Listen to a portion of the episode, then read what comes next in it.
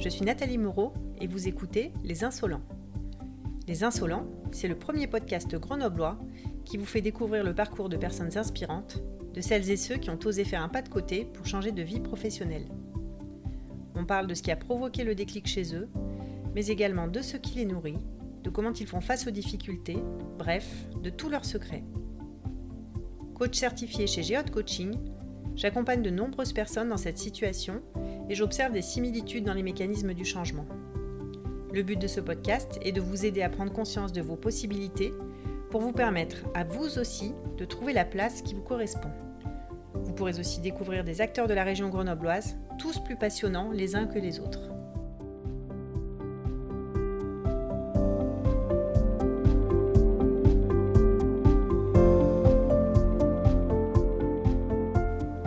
Si vous prenez de l'art, des enfants et du café, enfin plutôt de la grenadine, et que vous mélangez tout ça, vous obtiendrez le fameux Café des enfants La Soupape, un lieu créé par Pascal Yvetot que nous rencontrons aujourd'hui avec les Insolents.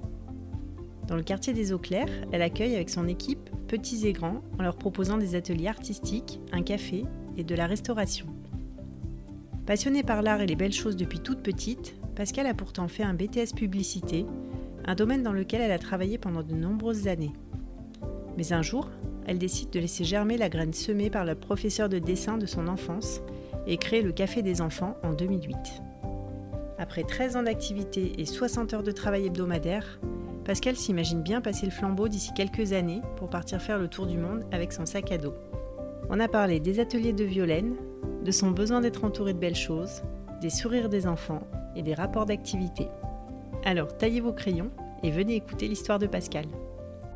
Aujourd'hui, sur Les Insolents, j'ai le plaisir d'accueillir Pascal Yvetot. Bonjour Pascal. Bonjour. Euh, merci de me recevoir.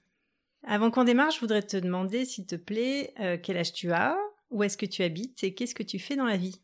Alors, j'ai 57 ans, j'habite à Grenoble et je suis euh, responsable du Café des enfants La Soupape. Qui est situé dans quel quartier? Dans le quartier des Eaux Claires. Où est-ce que tu as grandi? Alors, j'ai grandi à Vif, donc tu es de la, de la région quoi. Je suis euh, ouais, à 98% euh, de la région grenobloise et j'ai un tout petit peu vécu euh, en Midi-Pyrénées quand j'étais euh, vraiment toute petite. D'accord. Bon, ça arrive à des gens très bien. Est-ce que tu peux nous dire euh, ce que tu voulais faire quand tu étais petite? J'avais pas vraiment euh, d'idée, mais j'avais plus peut-être un ressenti. Bon, qui est venu en, en grandissant. Hein, qui s'est révélé au fil des années, mais j'avais pas d'idée précise de métier. Mais bon, je pense qu'on en reparlera un peu plus tard. D'accord, bon, c'est une belle entrée en matière. Merci pour le teasing. Comment est-ce que tu t'es orientée du coup? Oui, alors j'ai fait, euh, j'ai pas fait de, de longues études. Hein. J'étais pas très scolaire. Euh, donc à chaque fois, je passais euh, de justesse. Donc je suis allée euh, jusqu'au bac de justesse. J'ai tout fait de justesse. et euh, j'ai euh, ensuite poursuivi euh, avec un BTS publicité. Et c'est quand même un, un métier que j'ai beaucoup aimé. J'ai aimé être un peu dans l'urgence. Euh, j'ai aimé euh, être au contact de créateurs, de graphistes, euh, et déjà du coup ma, fibre artistique, enfin voilà, ça répondait un petit peu à, à ce côté-là. J'étais sur un poste de chargé de fabrication à l'époque, ça s'appelait comme ça. Je faisais du suivi de fabrication, donc j'étais en relation avec les fournisseurs, avec les imprimeurs, donc j'adorais aller dans les imprimeries, regarder les machines tourner et j'étais à mi-chemin finalement entre euh, les clients, euh, les graphistes et toute la chaîne euh, de production. Donc, et ce, ce BTS, tu l'avais choisi déjà dans le but de travailler dans la pub Tu avais des envies ou ça s'est fait un petit peu comme ça? Non, je pense que ça s'est fait un petit peu comme ça. Hein. Ouais. moi, toute ma vie, c'est fait un peu comme ça en fait. T'as suivi le flow Je suis pas, ouais, voilà. D'accord. Je suis pas très stratégique ni plan de carrière, donc. Et euh, cette première entreprise où tu as travaillé, tu y es resté combien de temps? Alors j'ai bien galéré quand même pour euh, trouver euh, mon premier travail. J'ai travaillé un tout petit peu aussi dans une radio d'ailleurs qui s'appelait euh, Pacific FM, qui était dans les locaux du Trident vers la Villeneuve là-bas. Je, cherchais les annonceurs en fait, c'était ça mon travail. Et ensuite j'ai travaillé en agence de pub qui s'appelait une agence de publicité qui s'appelait à l'époque Logoform, qui était Chemin Jésus à Grenoble. donc là, j'y suis restée 4 ans, je crois. Ensuite, j'ai eu l'opportunité de travailler dans une association qui s'appelait le Centre permanent du design, qui était une association de promotion de design industriel. Ça, c'était très intéressant.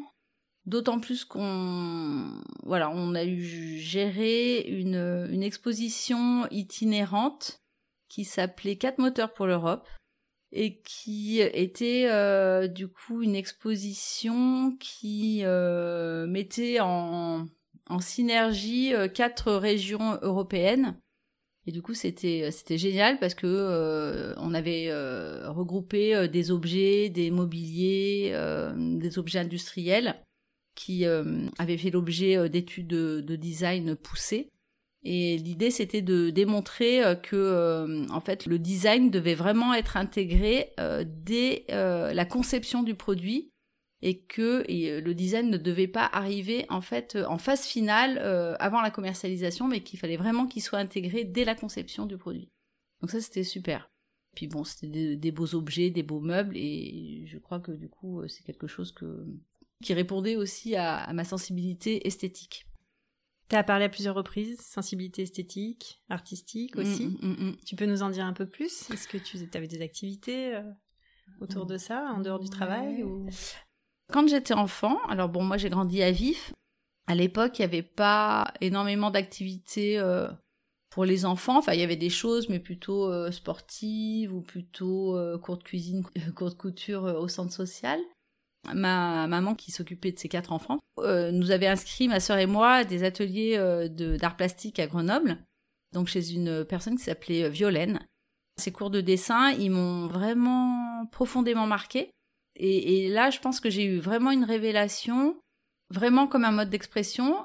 Et ça, je pense que j'ai gardé vraiment cette euh, empreinte émotionnelle là à travers euh, la pratique artistique. Et j'ai toujours gardé ça en moi. Mais au jour d'aujourd'hui, je, je, ne peins pas, je ne dessine pas. J'ai cette sensibilité-là, mais que je ne mets pas en pratique. La contemplation, euh, m'entourer de beaux objets, voir des beaux endroits, euh, des belles choses, en fait, je pense que ça me contente. Et donc après ces quelques années euh, passées au sein de l'association?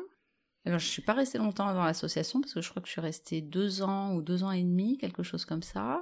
Ensuite, j'ai, eh ben, j'arrivais pas trop à trouver de travail et j'ai eu l'occasion euh, finalement de rejoindre l'entreprise familiale, qui était une entreprise de fabrication de matériel électrique. Donc c'était pas très artistique. Oui. Alors déjà, j'étais hum, un peu responsable de tout ce qui était euh, communication. Euh, puis à l'époque, ça se faisait beaucoup, euh, tout ce qui était objet publicitaire. Hein. on, offrait beaucoup de, de, gadgets publicitaires aux clients. et puis quand il y avait des événements, je, je m'occupais aussi des, des, événements.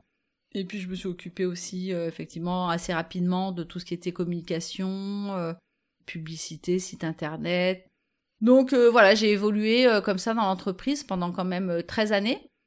jusqu'à ce que l'entreprise soit rachetée, en fait, enfin que mon père parte à la retraite et vende l'entreprise qui a été rachetée. Donc là, je suis encore restée 2-3 ans et puis j'ai quitté l'entreprise.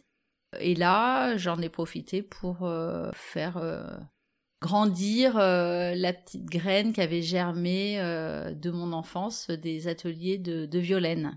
Et j'ai ressenti à ce moment-là euh, l'envie, le besoin de créer un lieu qui soit dédié à l'enfant et à l'art. Et c'est comme ça qu'est né euh, le Café des enfants. Alors, est-ce que tu peux nous en dire plus sur ce fameux mhm. Café des enfants? Alors ce café des enfants, donc il est né euh, en 2008. moi j'ai quitté l'entreprise familiale fin 2007 et très vite en fait j'ai rebondi. Enfin j'ai fait un, bilan de compétences. Et j'ai très vite rebondi sur ce projet et j'ai dit voilà, c'est ça que c'est ce que je veux faire, je veux créer un, lieu qui soit dédié à l'enfant et à l'art. Euh, ça c'était euh, le, point de départ euh, de ce projet que j'ai écrit, validé avec à l'époque j'avais une super conseillère à Pôle emploi. Donc voilà, j'ai été très bien accompagnée pour du coup valider ce projet. qui a mis quand même deux ans et demi à voir le jour, hein, parce que par contre, c'est comme c'était un projet qui était un peu novateur, donc l'idée c'était, voilà, au départ de créer ce lieu-là, euh, un lieu dédié à l'enfant à l'art, et puis après je me suis rendu compte rapidement que c'était bien de rajouter euh, la dimension euh, café-restaurant, parce que à l'époque ma fille était petite et que elle avait toujours plein de copines et que et que je me retrouvais toujours à la maison avec plein de copains et de copines pour le goûter et euh, je me suis dit, mais c'est dingue qu'il n'existe aucun endroit en fait où on puisse euh, aller goûter avec euh, des enfants en toute sérénité, tout ça.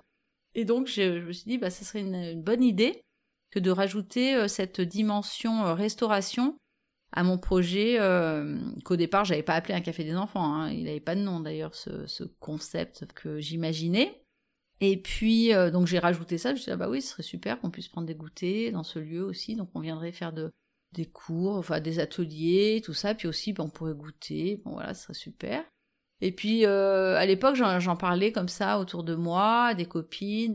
Et puis euh, un jour j'ai une, une, jeune amie qui m'a dit euh, ah tiens ça me fait penser ah ben c'est en fait c'est un café des enfants que tu veux créer. Je lui dis un, quoi? Elle me dit ben un café des enfants. Je lui dis ben, c'est quoi un café des enfants? Et elle me dit ben en fait il en existe un à Paris et il s'appelle Café Zoïde. Donc je ah bon, je, donc je me suis empressée de faire des recherches euh, et effectivement j'ai trouvé le projet de Cafézoïde euh, à Paris et je me suis dit bah effectivement ça, ça a l'air génial. Donc euh, j'ai pris un billet de train, je suis montée à Paris, je suis allée voir ce fameux Cafézoïde. Et là je suis vraiment tombée sous le charme, j'ai adoré l'endroit, j'ai adoré les gens, enfin voilà. Ça m'a vraiment parlé. Et du coup, je me suis dit, bah ouais, effectivement, c'est ça que je veux faire.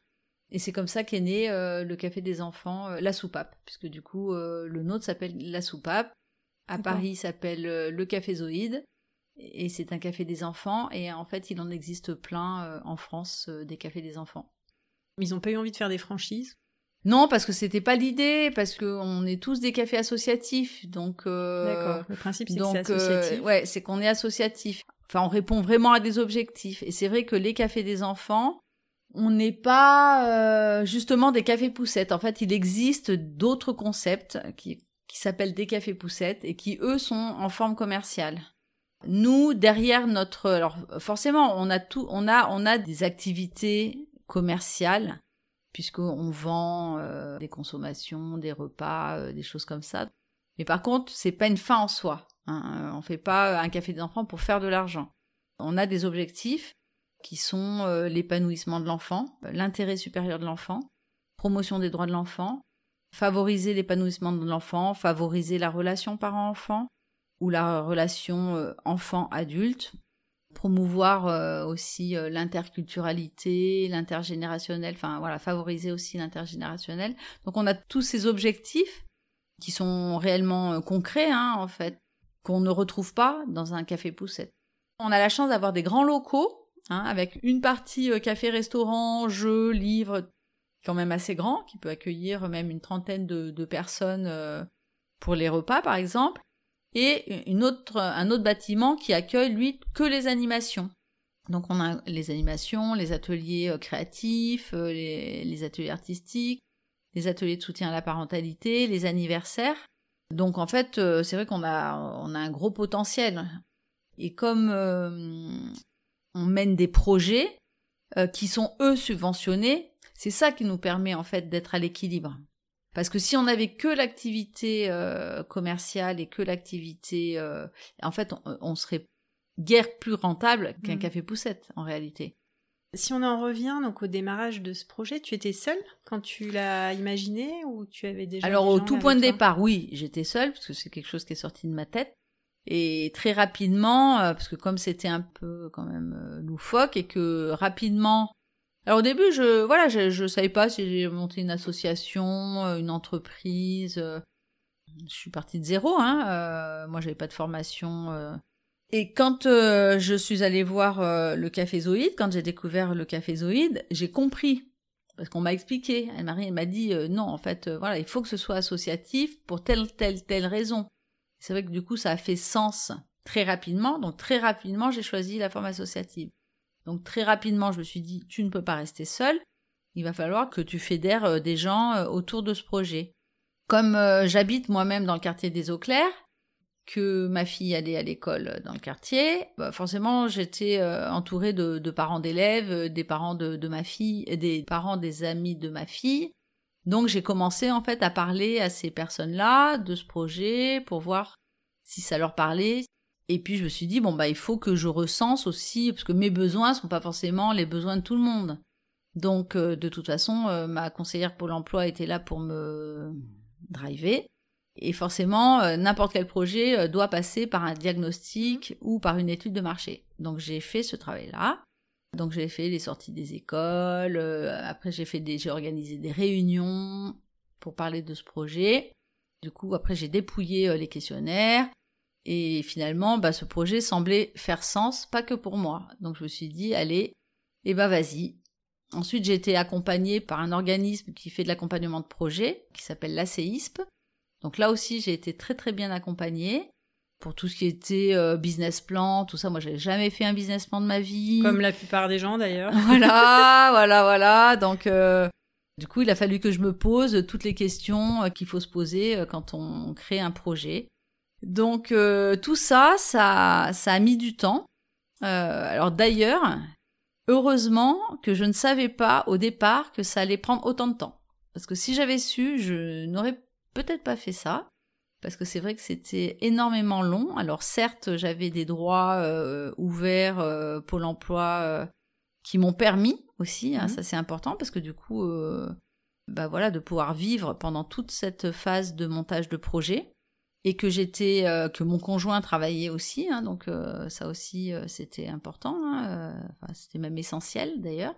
Ça me rappelle ce qu'avait ce qu'avait pu dire euh, Cédric Dupin d'Equerne ou Jérôme Carolo de Tout en vélo que, que Pôle emploi, c'est le premier business angel de France, en fait, puisqu'il permet de, de, voir émerger plein de projets, justement. Les gens, ils utilisent ces droits-là pour ça. Eh bah oui, mm. parce que sinon, euh, on peut pas vivre euh, sans revenu pendant autant de temps, mm. quoi. Parce que moi, ça, par contre, ça a été un travail à temps plein. Hein. Pendant deux ans et demi, j'ai fait que ça, et, et vraiment, et véritablement à temps plein. Et puis ce qui était très compliqué, euh, c'est que euh, café des enfants, vous dites café des enfants, les gens ils disent mais café des enfants, mais c'est quoi un café des enfants? Les enfants boivent pas de café. Alors ça, je l'ai entendu, euh, je sais pas combien de fois, mais très très très très très souvent. Donc faut à chaque fois réexpliquer, expliquer qu'est-ce que c'est, et, franchement, on vous prend pour une folle quoi. Donc c'est pas évident de vendre aussi un projet comme ça. Après il faut trouver un local parce que c'est pas un projet qui peut naître il faut, il faut un lieu, en fait. Donc, au début, on a quand même, commencé à exister hors les murs. Euh, on a fait des animations, euh, donc on appelait ça des cafés éphémères. Voilà, donc on se mettait à l'extérieur euh, et puis on faisait des animations. Donc moi j'avais tout un réseau d'intervenants. Oui, j'allais te demander c'est qui on du coup? Avais eh ben, c'était on. Bah déjà il y avait un parce qu'on a quand même créé l'association, donc très rapidement quand même en juillet 2008, l'association a été créée quand même. Donc il y avait toi et il y avait qui d'autre Et il y avait, euh, bah il y avait euh, des voisins, des voisines, euh, des, des, parents d'élèves. donc ça c'était fait. Après dans le projet montage de projet, en fait j'étais principalement avec une une amie qui venait de terminer Sciences Po et qui cherchait du boulot mais qui avait un peu de dispo et du coup euh, qui m'a voilà vraiment on a beaucoup travaillé du coup sur cette phase de montage de projet euh, business plan etc on a commencé à faire les premières euh, recherches de subventions parce qu'on savait que voilà de toute façon c'était indispensable mmh. d'avoir un budget et, et, de trouver des fondations ou des institutions qui puissent nous faire confiance pour qu'on puisse démarrer le projet parce que on avait besoin d'un local, on avait besoin de faire des travaux dans un local donc ça, ça a été, ça a été très long en fait. Il a fallu trouver un local. Donc déjà ça, c'était pas du tout évident. Il a fallu persuader euh, le propriétaire de patienter et que nous on était vraiment intéressés par le local, euh, qui était euh, en plus il y avait énormément de travaux, donc il y a eu six mois de travaux dans ce local. On a eu un financement de la fondation d'une fondation qui a permis de faire un effet levier sur les autres financeurs. Mais ça a été très compliqué. C'est comme le principe des levées de fonds, quoi, quand tu as les premiers investisseurs. Et ce local, euh, c'était quoi avant? Avant, avant, c'était un électricien. Après, ça a été un vide-grenier, un brocanteur. Nous, il était vacant, en fait. Euh, il, était, il était vide, ce local, quand euh, on s'y est intéressé. Donc il a été en travaux pendant six mois. Donc on a dû aussi payer un loyer pendant six mois sans pouvoir exploiter les lieux. Il fallait pas se planter. Mm. Et il fallait convaincre que c'était un, projet euh, voilà euh, fiable, viable. Euh, et ça, ça a été compliqué. Parce que comme tout projet un peu novateur, enfin, j'ai pas l'impression qu'en France on soit très audacieux. Enfin, en tout cas, pas au plan associatif. Donc peut-être que les startups sont plus crédibles et puis peut-être que j'étais pas assez crédible, je sais pas, sûrement. Mais c'est ça, ça a été compliqué quand même. Pendant cette phase-là, justement, tu as eu des, des, doutes ou des périodes de découragement Ah oui, oui, ça a été dur. Ouais. Et qu'est-ce qui t'a aidé? Qu'est-ce qui m'a aidé? Bah, Ce qui m'a aidé, c'est mon entourage euh, proche. Euh, en toi? Mon conjoint, ma fille. Elle avait quel âge à l'époque? Entre 6 et 8 ans. D'accord. Donc elle a pu bien profiter du café après. Euh, ouais, pas, pas, tant que ça, parce qu'après, quand on est au collège. Euh, mais oui, elle en a profité pendant deux ans, ouais. Et après, j'étais tellement occupée. Alors ça aussi, c'est pas facile. Hein. D'être une maman entrepreneuse. Enfin, entrepreneuse. Ouais. Créer un lieu pour les enfants et sachant qu'on n'a pas le temps de s'occuper euh, comme on le souhaiterait de son propre enfant, ça c'est dur. Comment tu te définis? Entrepreneuse, euh, gestionnaire d'assaut euh, Comment Non, moi je, enfin moi je me vois plus comme soit un peu un capitaine de bateau avec un équipage, on va dire, euh, avec un équipage et des passagers surtout. Bah, l'équipage, bah, c'est l'équipe, et puis euh, bah, les passagers, bah, c'est tous nos usagers, en mmh fait, tous nos bénéficiaires. Et puis on a, voilà, on a un cap, euh, on a des objectifs, et, et, on y va, quoi. Puis avec, de temps à autre, chef d'orchestre aussi, c'est plutôt ça. Ouais, alors ouais, la fibre entrepreneur, bah, j'imagine que oui, parce qu'on me le dit souvent. Bah, c'est un parcours similaire, en tout cas, à une création d'entreprise. Oui, ça c'est mmh. sûr. Et d'ailleurs, je dis souvent que ça n'est pas parce qu'on est une association, parce que, euh, parce que souvent on dit, ah oui, mais bon, c'est une asso, alors. Euh, ah oui, c'est une asso, c'est cool. C'est cool, c'est une asso, et j'ai dit, non, en fait, euh, c'est même encore plus dur. Parce que avoir une association, ben, on est moins crédible, en fait, que quand on est une entreprise. Parce que on est souvent sous, sous-payé, sous-estimé.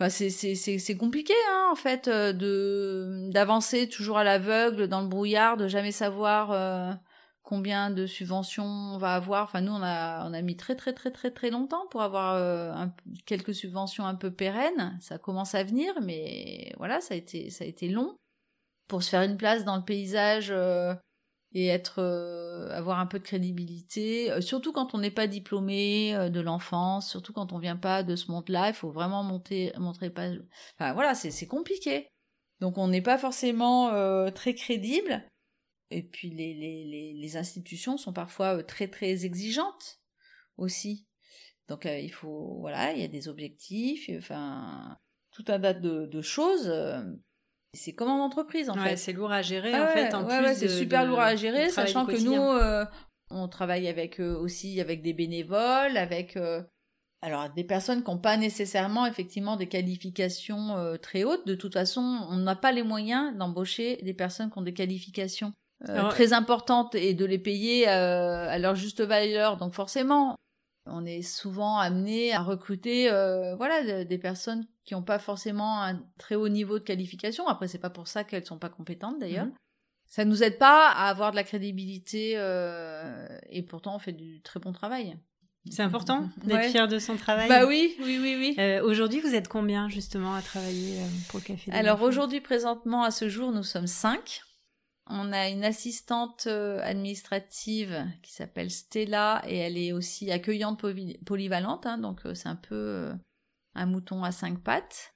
On a un agent polyvalent de restauration qui est aussi agent d'entretien, donc qui est indispensable surtout en période de Covid.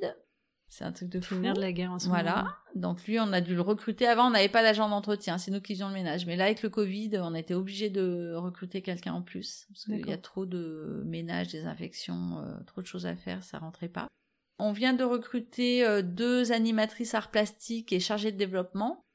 Elles vont être chargées euh, des animations, de porter en fait aussi certains projets et de les développer, de développer les partenariats et de rechercher des financements. Parce que jusqu'à présent, j'étais la seule à rechercher des financements et à travailler beaucoup trop que raisonnable. C'est-à-dire bah, C'est-à-dire que j'ai, pendant, je pense, plus de 10 ans, j'ai travaillé euh, plus de 60 heures par semaine, 70 heures. Et que, en fait, le confinement m'a permis de prendre conscience que c'était un rythme de folie. Bon, je, le savais, hein, je, je, le savais, je le savais, mais j'arrivais pas à faire pause. C'était impossible. Enfin, j'étais, voilà, j'étais prise dans le, et donc, euh, pendant le confinement, j'ai pu exprimer euh, ça et dire que je ne reprendrai pas euh, dans les conditions d'avant, que c'était pas possible parce que plus de vie, parce que plus de temps, enfin voilà. Pour ça, j'ai persuadé mon CA de, de, recruter des personnes qui, je l'espère, pourront me soulager pourront faire en sorte que bah, l'association soit, soit viable pour euh, bah, pérenniser leur poste. Tu as une idée aujourd'hui du nombre d'enfants qui ont fréquenté euh, cet établissement? Oula oh, Ça a fait. Enfin, l'association a du coup 13 ans, 2008. Et le café a eu 11 ans euh, le 10 avril. Je sais pas, on doit accueillir à peu près 10 000 personnes par an, je dirais. 10 000 personnes par an? Je pense, ouais. C'est énorme. Ouais, c'est énorme. Énorme. Ah je, je pensais pas que c'était autant. Et tu sais d'où ils viennent ces gens? C'est des gens. Euh, il y a des gens de, toute la Non, il y a toute la des gens qui, viennent d'un peu d'un peu loin, enfin qui prennent la voiture pour venir. Euh, ouais. Alors bon, c'est une majorité de personnes euh, de Grenoblois, hein, mhm. c'est sûr. Bon, si c'est quand même une majorité de, de Grenoblois, mais il y a quand même euh, une partie de gens qui habitent l'agglomération, hein, puis toutes les petites communes voisines, euh, Fontaine, euh, c'est Ciné, Saint-Martin-d'Air, pas mal. Aussi, on est sur la sur la ligne du tram donc on a beaucoup de gens qui viennent de Saint-Martin-d'Air. Et puis, bah voilà, de, de, tout de tout Grenoble en fait. Et il me semble que le midi, vous accueillez des enfants aussi, des écoles autour qui viennent déjeuner? Oui, on accueille des enfants qui sont scolarisés à l'école internationale de la houille blanche et qui viennent manger euh, chez nous en alternative à la cantine scolaire, à la cantine municipale, euh, principalement parce que la cantine de cette école est vraiment euh, toute petite et n'a pas la capacité suffisante d'accueillir tous les enfants. Donc la majeure partie des enfants de cette école vont manger à l'extérieur de l'école. Donc soit dans au self-service de l'école Anatole France, soit une partie vont manger euh, aussi, je crois, à la MJC Anatole France. C'est vrai que comme ma fille était d'ailleurs scolarisée dans cette école, c'est pour ça que j'avais bien identifié euh, le, besoin et que j'étais pas seule, puisque euh, pas mal de parents avaient identifié ce, problème de capacité de, de, cantine. Donc nous, on avait proposé cette solution-là qui a eu un succès euh, énorme. Bon, sans se vanter, on voilà, on sert des, repas qui sont en tout cas de qualité, qui sont faits maison, qui sont 100% bio. On est en cuisine végétarienne aussi. Et donc concrètement, c'est la mairie qui vous envoie ou c'est vous êtes directement en lien avec euh, des parents à titre privé qui vont qui vont s'adresser à vous? C'est ça. Et vous, par contre, vous envoyez vos animateurs euh, chercher les enfants dans les écoles le midi. C'est ça voilà. C'est une super idée. Ouais. Donc là, vous êtes au complet, les midi Alors là, on n'a pas encore repris, hein, puisqu'on reprend le, 10 juin. D'accord. Parce que cette activité-là était, euh, était à l'arrêt, parce que comme on n'était pas apparenté justement à une euh, restauration euh, municipale ou une restauration collective de, mais plutôt assimilée à la restauration traditionnelle, en fait, on était, on est à l'arrêt depuis fin octobre. D'accord. Donc on redémarre, on s'est dit bon, est-ce qu'on, est-ce que ça vaut le coup de redémarrer ou pas pour un mois? Et on a quand même décidé de, de relancer cette, euh, cette activité pour un mois, pour euh, au moins euh, voilà revoir les enfants, recréer un peu de, de lien avec eux. Ils vous attendent les enfants Ben je crois. Hein. Ouais, vous, vous, êtes en lien avec les familles. ouais. ouais. Est-ce que tu as traversé des épreuves qui t'ont enseigné quelque chose de précieux? Oui, oui, ça n'a pas été toujours euh, rose, hein, euh, loin de là.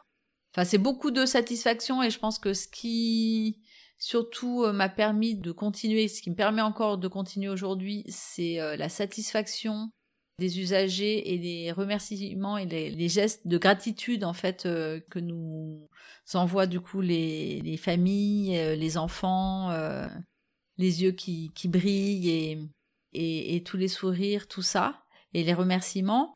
Et ce qui a été difficile, oui, ce qui a été difficile, c'est les heures de travail, c'est euh, les soirées, les week-ends, euh, à rechercher des subventions. J'ai passé un nombre d'heures à rechercher des subventions, à faire des bilans, à écrire des trucs. T'es devenue experte. C'était, je suis devenue experte, mais franchement, euh, c'est pas du tout une passion. Et parce que c'est vrai que au départ, j'ai pas fait ce travail-là pour euh, écrire des dossiers de subvention, mais plutôt pour être au contact des gens. Et malheureusement, j'y passe beaucoup trop de temps. Donc je pense que j'ai fait au moins deux burn-out. Ah oui. Voilà, mais je me suis pas beaucoup arrêtée, si une fois quand même. Euh. Mais bon, c'était impossible en fait de m'arrêter, donc euh, c'est ça qui est, compliqué. Et puis après, ce qui, ouais, ce qui est compliqué, un peu toujours euh, douloureux, je trouve, c'est le management, la gestion du personnel. C'est compliqué quand on travaille avec l'humain, quand on a aussi des grandes équipes avec des salariés, des bénévoles, des stagiaires, des volontaires en service civique, avec tout le monde a un statut euh, particulier, donc c'est compliqué, euh, voilà, de bah, de gérer tout ça, euh, les missions de chacun, les tâches de chacun, que ça empiète pas. ça peut ça peut monter à combien de personnes là, le tous les gens que tu as cités? Des fois on peut être 10, je pense. D'accord. on a pu être 10, alors parce que par exemple là, actuellement il nous manque deux, il nous manque au moins une personne dans l'équipe qui est un cuisinier. Et puis, euh, on aurait besoin aussi euh, de ce qu'on appelle, nous, un accueillant. Euh, c'est-à-dire que c'est une personne qui serait vraiment en salle et qui puisse réellement accueillir les usagers, leur faire visiter le café, leur expliquer le projet, les guider, les accompagner dans le lieu et éventuellement répondre à leurs leurs besoins, leurs questionnements, pouvoir les réorienter si besoin vers d'autres structures ou d'autres professionnels parce que quand même on se rend compte que il y a beaucoup beaucoup de parents qui sont aussi euh, très fatigués, très épuisés, euh, surtout là avec le confinement. Je pense qu'il va y avoir euh, un gros épuisement parental. Donc je pense qu'il va falloir euh, rediriger pas mal de parents, pas mal d'enfants aussi peut-être. On sert aussi de relais. Euh. Et on sert aussi de relais, c'est ça. Et nous, je pense qu'on a une vocation euh, malgré tout sociale, d'utilité sociale, en tout cas, mais on s'apparente pas et on ne veut pas s'apparenter à un lieu traditionnel en fait d'action sociale. Mmh. On veut que les gens ils puissent franchir, enfin venir chez nous sans avoir l'appréhension d'être jugés, même s'ils le sont pas. Hein. Je dis pas qu'ils le sont dans des lieux d'action sociale, hein, mais parfois ils peuvent euh, peut-être euh, avoir cette impression-là. C'est pour ça qu'on lutte aussi, euh, que c'est pas facile, qu'on s'efforce de ne pas demander le quotient familial. Et pourtant, ça nous est demandé, et pourtant, dans certains cas, on est obligé de le faire, mais vraiment, c'est quelque chose qu'on n'aime mmh. pas du tout. Et on pense que c'est pas notre rôle, en tout cas. Voilà. Où est-ce que tu te vois dans 5 ans? Oula Dans 5 ans euh... Alors, je me verrais bien à la retraite dans 5 ans? Enfin non, je me verrais bien en, voyage, euh, partir... Euh, je, rêve de faire le tour du monde. C'est un, rêve depuis vraiment longtemps. C'est pas très dans l'air du temps, mais c'est pas grave. J'espère que dans 5 ans, je serai avec un sac à dos sur le dos et que je le monde. tu veux avoir passé la main d'ici là, quoi. Ouais, ça serait bien.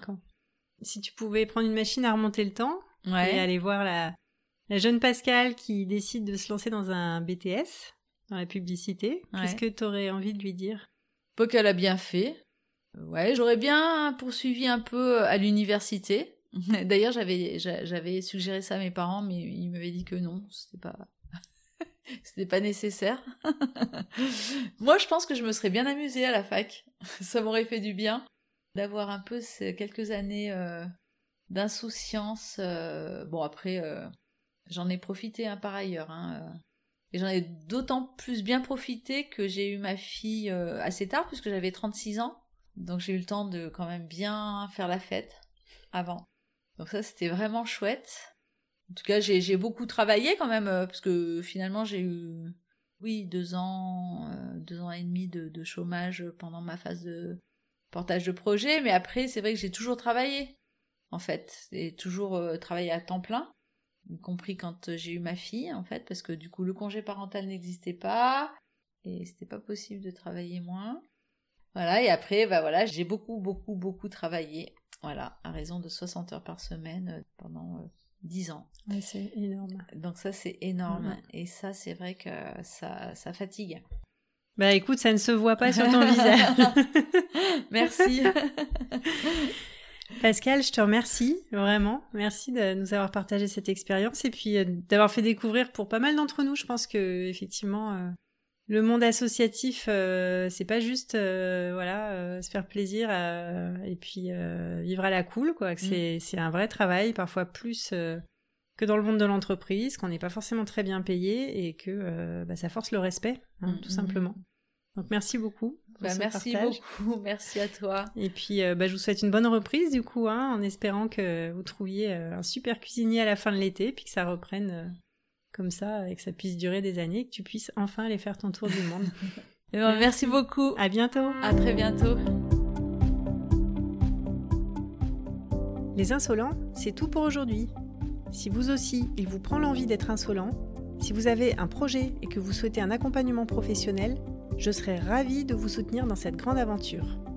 Rendez-vous sur mon site www.geotcoaching.fr vous pourrez également retrouver les notes de l'épisode dans la rubrique podcast. Et comme d'habitude, si vous souhaitez soutenir ce podcast, transmettez-le à deux personnes, notez-le sur iTunes, laissez-y un commentaire, abonnez-vous, restons connectés. À bientôt sur Les Insolents.